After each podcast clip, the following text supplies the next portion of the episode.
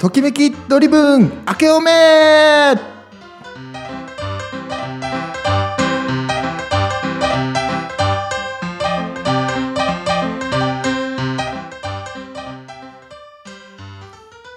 皆さんこんばんは。2022年明けましておめでとうございます。いやー2022年始まりましたね。私は全く年が明けた実感がないです。なぜなら収録だから。ということで絶賛師走中のまあちょい過去からお送りしているときめきドリブンメインパーソナリティのイラネルです。この番組は自分自身がときめきを感じることを起点として毎日を楽しんでいこう。そして今をときめく人になろう。そういう夢追い人応援ラジオです。今週のテーマは2022年にやりたいことです。今年はどんな年にしていこうか今からワクワクですね。では今年も張り切ってときめきドリブンスタートです。この番組はご縁応援貢献をテーマに夢ある番組をお届けする夢の種放送局福岡スタジオからお送りいたします。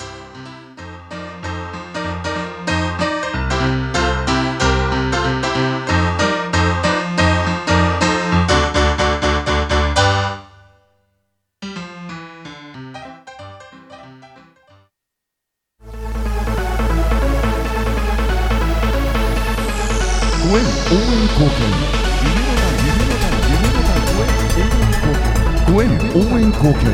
夢の種。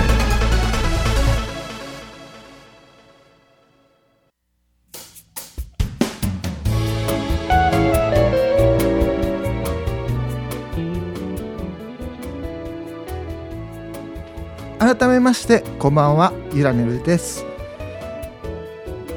まずは今日のテーマから2022年にやりたいことという話なんですけどもえーまあ、いよいよ2022年になりまして、まあ、毎年ね2000あの年が明けると、まあ、1月の8日ぐらいですかねあのうちが僕がですね所属している YouTube のマーケティングを教えてくれるコミュニティがあるんですよね。コンサル要はコンサルを受けててで僕の師匠とそのコンサル仲間と一緒に毎年あの福岡のですね東海恵比寿神社っていう商売繁盛の神様を祀ってる神社があるんですけどそこに毎年行ってでそこの名物が福引きなので毎年あの福引きを引いてまあ今年も商売繁盛でいくぞっていうまあそういう儀式を毎年やっていまして、まあ、今年もまあ10日1月10日、まあ、8日から10日ぐらいですね。行こうと思います。いやーで1月になってですねまあ今年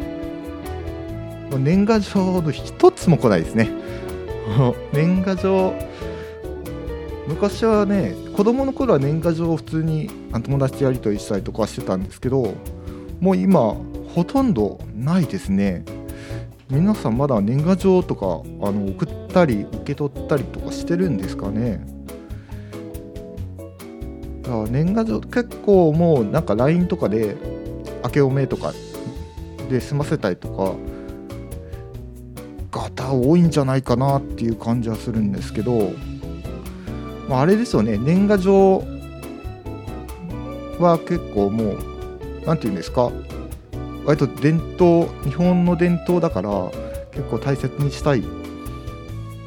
まあなんかそういうの分かるんですよ。そういうの分かるんですけどあの最近郵便局もあの切手とかあなんかシールみたいなペタッと貼る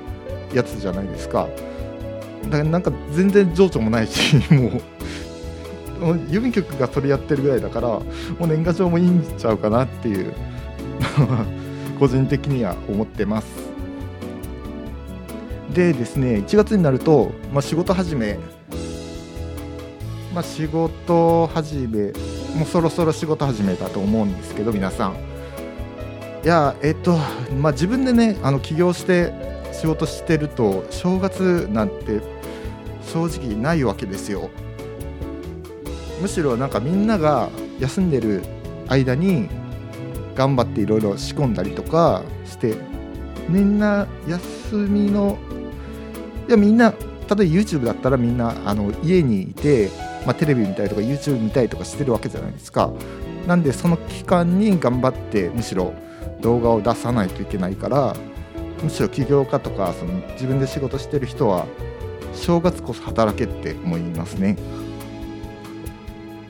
でですね1月まあそうこうしてまあ毎年その YouTube コミュニティで新年会があるんですけど毎年師匠にお年玉をもらえるんですよね。で過去まあそのお年玉の中中身はえっ、とまあ外れまあ外れもありますし5万円とか入ってたる場合もあります。まあまあくじ引きみたいな感じなんですけどまあ過去5000円をちょっと一度だけ当てたのでももしかして今年もまたお年玉もらえるんじゃないかなっていう期待もしつつまたちょっと新年会を楽しみにしたいと思います。いやということで2022年にやりたいことなんですけどいやどうしていきましょうかね2021年もうだいぶ、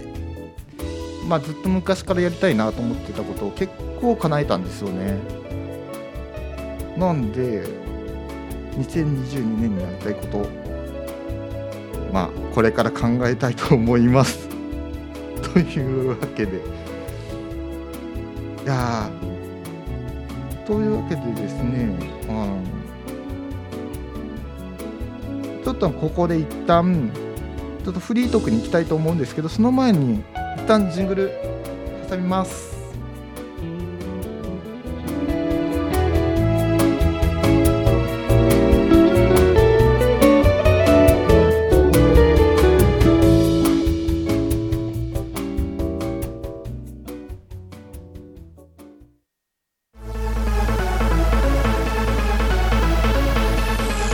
ご縁応援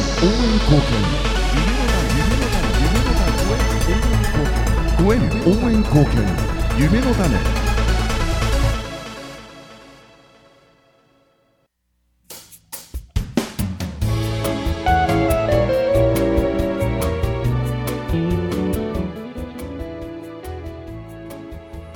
さてさてフリートークのコーナー行きたいと思いますやちょっと聞いてくださいよ。あのですねちょっと今日ですねあのここ来る途中にあのいつもですねまあ基本タクシー移動なんですよね。まあちょっと忙しいっていうのもあって。であの某某タクシーの配車アプリを使ってるんですけどあのまあ場所を指定してこう場所と自分がいる場所とその目的地を指定するわけじゃないですか。でそうするとあの GPS のなんかその自分がいる場所のそのピンピンの立ってる位置が微妙に変わったりとかずれたりとかするんですよね。それそれでなんかタクシーが違う場所に止まったりとかでよくあるんですよ。ちょっとあれやめてほしいなっていうのがあってあのまあ別の場所に止まったからそこ結局そこまで歩いていくわけですよね。だ歩きたくないからタクシー呼んでるわけですよ。でもなんかそこまでだから違うところに止められてるからそこまで歩いていかなきゃいけないと。でタクシーはタクシーであの誰もそこに待ってる人いないからちょっとなんか動いたりしてるんですよね。それでお互いあのすれ違ってまた違う場所に行ってお互いがお互いを探すみたいな状態ですごいなんか無駄な時間を無駄な時間と労力を過ごしてるなって思うんでちょっとあれやめてほしいですね。ってお願いします某某 配信アプリの方。いやまあ結構ねなんか怒ってることもあるんですけど逆にね嬉しかったこと結構なんか楽しかったこともあって最近ねちょっと忙しすぎてすごい疲れちゃってたんですよね。まああの福岡から東京行き来して本当移動生活で結構疲れちゃっててでまあ3日間ぐらい本当何もできない日があってもうほぼなんか起きて薬飲んでご飯食べて寝てを繰り返すみたいな気がついた20時間ぐらい寝てる連続で寝てるんじゃないかなっていうぐらい。でまあそういう状態でもう何もしたくないと。ででもなんかいろいろチャットが来るわけですよ、うん、仕事のね、まあ、仕事だったりとかあとなんか SNS の通知とか来るわけで。あそれなんで携帯の電源切ってあのちょもうしばらく連絡取れない取れませんすいませんっていう のを Facebook に投稿してあの電源切って寝てたわけですよ。でまあ3日後ぐらいに電源をもう一回入れ直してであのその自分の投稿を見たらですね結構いろいろあの心配ししてくれる人のコメントがついてたりとかなんかいろいろ私もなんか私もそういうことあるんですよねっていうなんか共感してくれたりしてすごく嬉しかったですね。なんかだからすごい一人になりたい時とすごいなんか一人が好きだけど寂しがり屋なところもあるんでなんかそういうなんかつかず離れずの距離感がすごく最近は心地いいなって思ってます。うん。なんか多分ずっと一緒にいるでまあ一緒にいたりとかずっとつながってたりとかすると疲れちゃうと思うんですけど一定の距離感を持って、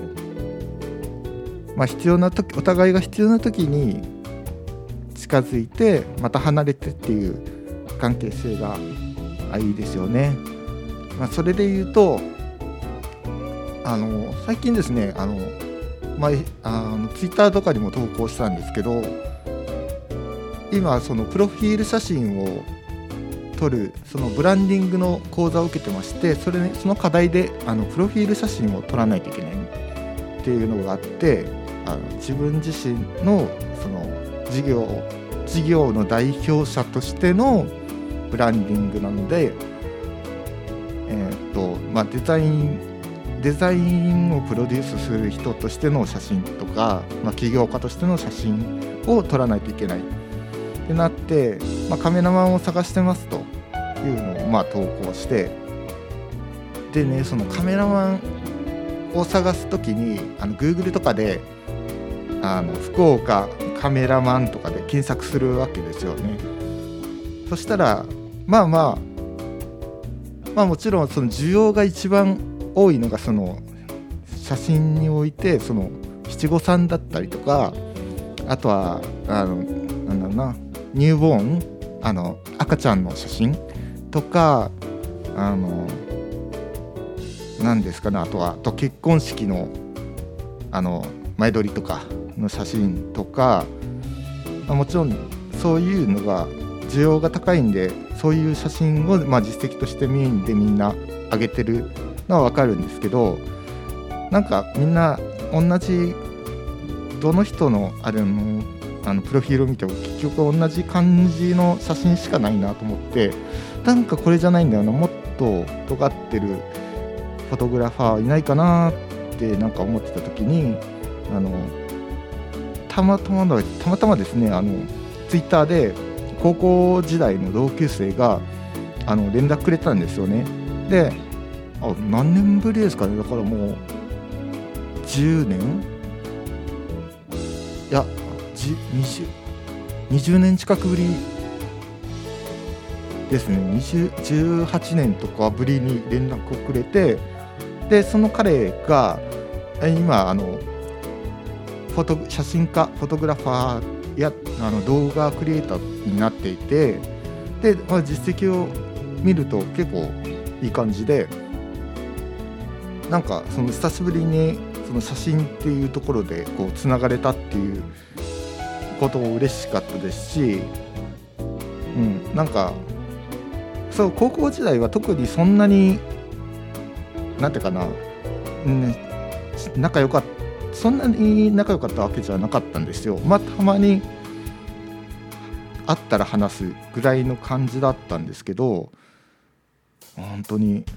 時を超えて連絡をくれてすごく嬉しかったですね。まあ、今年あまだ2021年なんですけどあの年内にその写真を撮ろうという話をしていてこの間もあのロケハンに福岡の大名とかちょっとおしゃれ福岡の中でもちょっとおしゃれなエリアに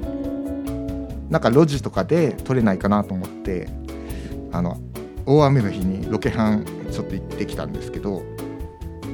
またねあの年が明けるまでにあの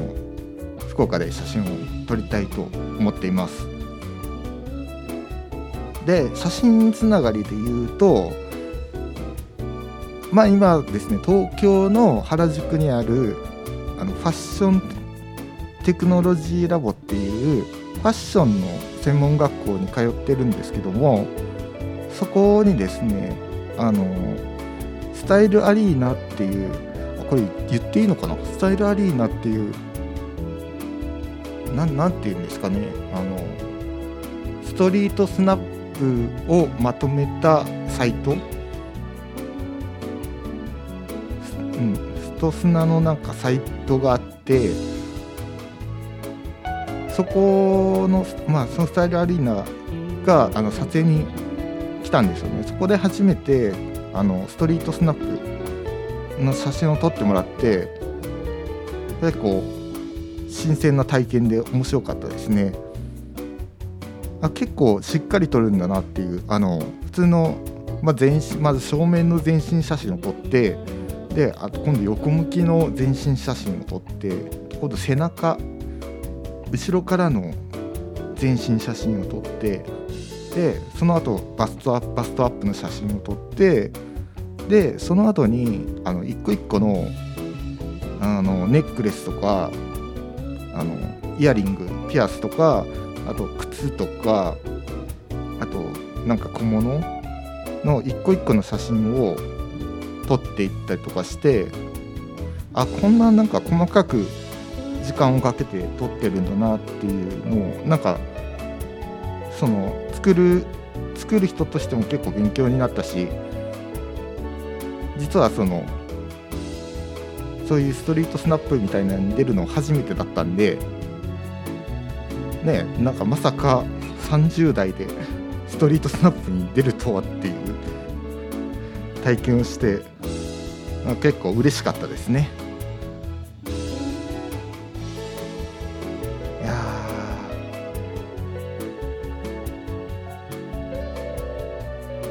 という感じでえっ、とまあそのね移動生活をしてるわけなんですけども僕ねあの話は全然変わる急に変わるんですけどあのチキン南蛮が大好きであのもうチキン南蛮のお店があったらもう絶対に入りますね。だからあ結構だから東京駅とかあまあまあ東京でも福岡でもそうですけどうんなんか今日こそチキン南蛮を食べるぞとあの毎日思ってて毎日お店を探してるわけですよ。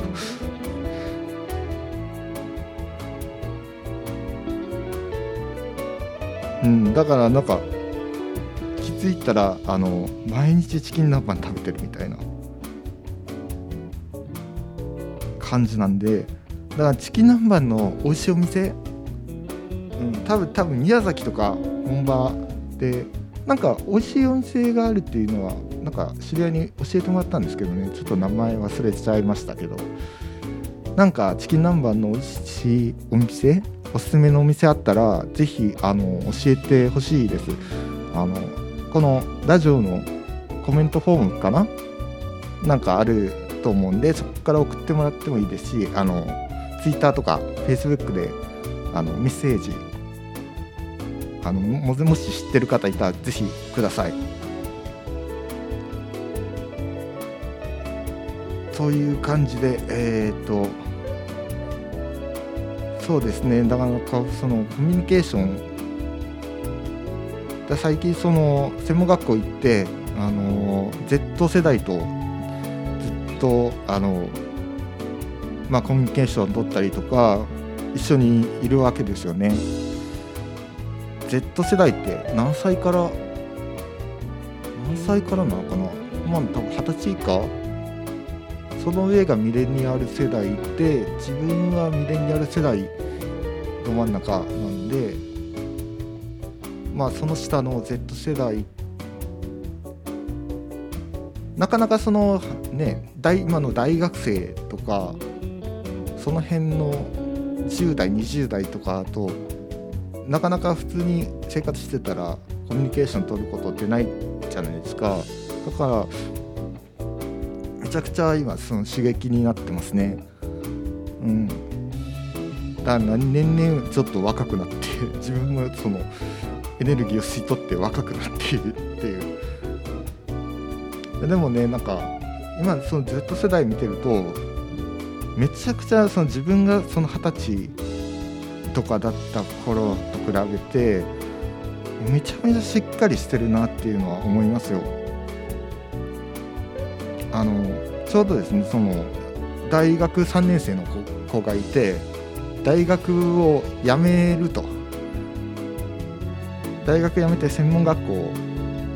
まあ専門学校がすごい楽しいんでもう大学辞め辞めるぞって言ってたんですけどなんか結構それもなんか一人で決断したみたいななんか周りに相談するとなんかこういろんなこと言われて影響を受けちゃってなんかその自分の考えとかがブレたりするからもう一人で悩んで一人で決めて決めてから、まあ、俺は大学を辞めるぞというのをまあ友達に話したっていうのを聞いてあなんかすごいなしっかりしてるなっていうのを感じましたね。なんか僕が大学生だった頃はなんか僕もその大学行っててあんまり意味ないなこれって思いながらも結局辞めるっていう勇気がなかったんで当時なんか大学辞めたらこれからもうどうなるんだろうみたいな就職できるのかなとかなんか高卒になるのかとかっていうまあ今今考えたらもうすぐ辞めとけばよかったなっていうのは、うん、思うんですけどね、まあ、正直もう高校も大学も行かずにもう中学卒業したら起業してで自分であのビジネスしてでその後あの行きたいなと思ったら大学に行くとか専門学校に行くとかからそういう順番の方が結局まあいいような気はしますよね。なんかお金もまあちょっと自分で仕事してお金もあるし余裕もあるから余裕がある状態で自分の学びたいことを学ぶっていう方が絶対いいですよね。結局大学行ってその奨学金借りて大学行くとかでなんか結局バイトしないとその大学生活送れないから、ね、バイトが忙しくて結局。で今はねコロナであの大学もほとんどまあまあ多分今コロナが明けたから少しあの、まあ、緊急事態宣言とかもまあなくなったからまあ少し戻ってきたとは思うんですけどそれまでもほぼあの学校行けない状態だったらしいんですね。大学自体あの全部オンラインで授業があって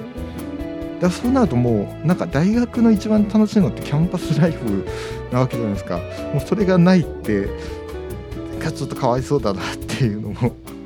ありますし、ね、それを考えるとなんか、うん、自分でビジネスやって結構余裕がある状態ででいろんなコミュニティがまあ、他にも大学学校以外のコミュニティとかにもいろいろ所属してまあ、そっちの活動もあるその一個として大学学校もあるっていう状態で学びたいものを学んだ方があ絶対いいなっていうのは、えー、まあもし自分がその二十歳また第18歳とかに戻れるんだったらもう絶対あの大学行かずに自分で起業しなさいとって言いますね。これはね本当に声を大にして言いたいです、あ、とはねあのその10代の頃はすごいなんか大人になりたくないなって大人になったらなんか楽しいことあんのかなみたいな思ってたんですけどあのですねもう毎年あの楽しい今年が一番楽しい年っていうかもう楽しさがこう毎年更新されていってますね、まあ、今35歳なんですけどあの年を取るごとに毎年楽しくなっていくから安心しろよっていうのはあの自分の20代の頃の自分に言ってあげたいなっ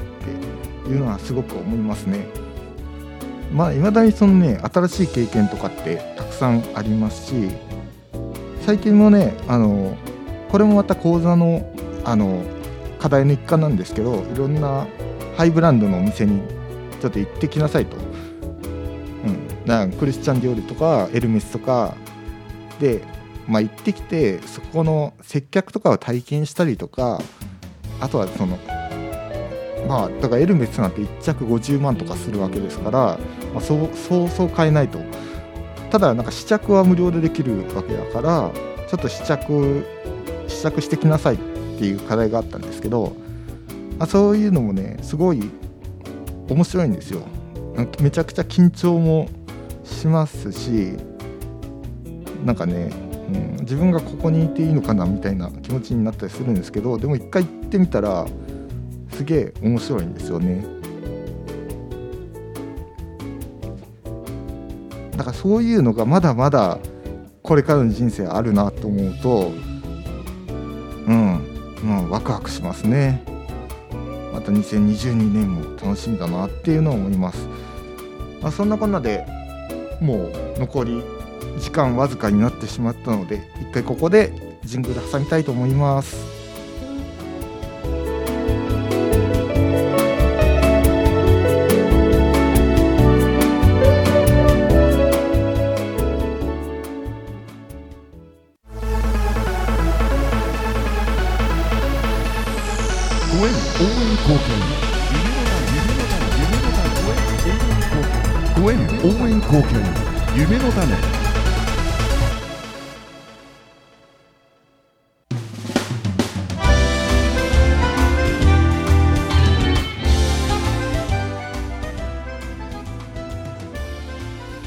はいということであっという間に終わりの時間になってしまいました、えー今年一発目のときめきドリブンどうでしたでしょうか、えー2022年あね。また目標をこれから立てて楽しい1年にしていきたいなと思います、ね、今年も楽しい番組作りをしていきますんで毎週土曜日21時からときめきドリブンをもう何卒よろしくお願いします。じゃあ2022年も楽しい1年にしましょう。ではまた来週お会いしましょう。バイバイ。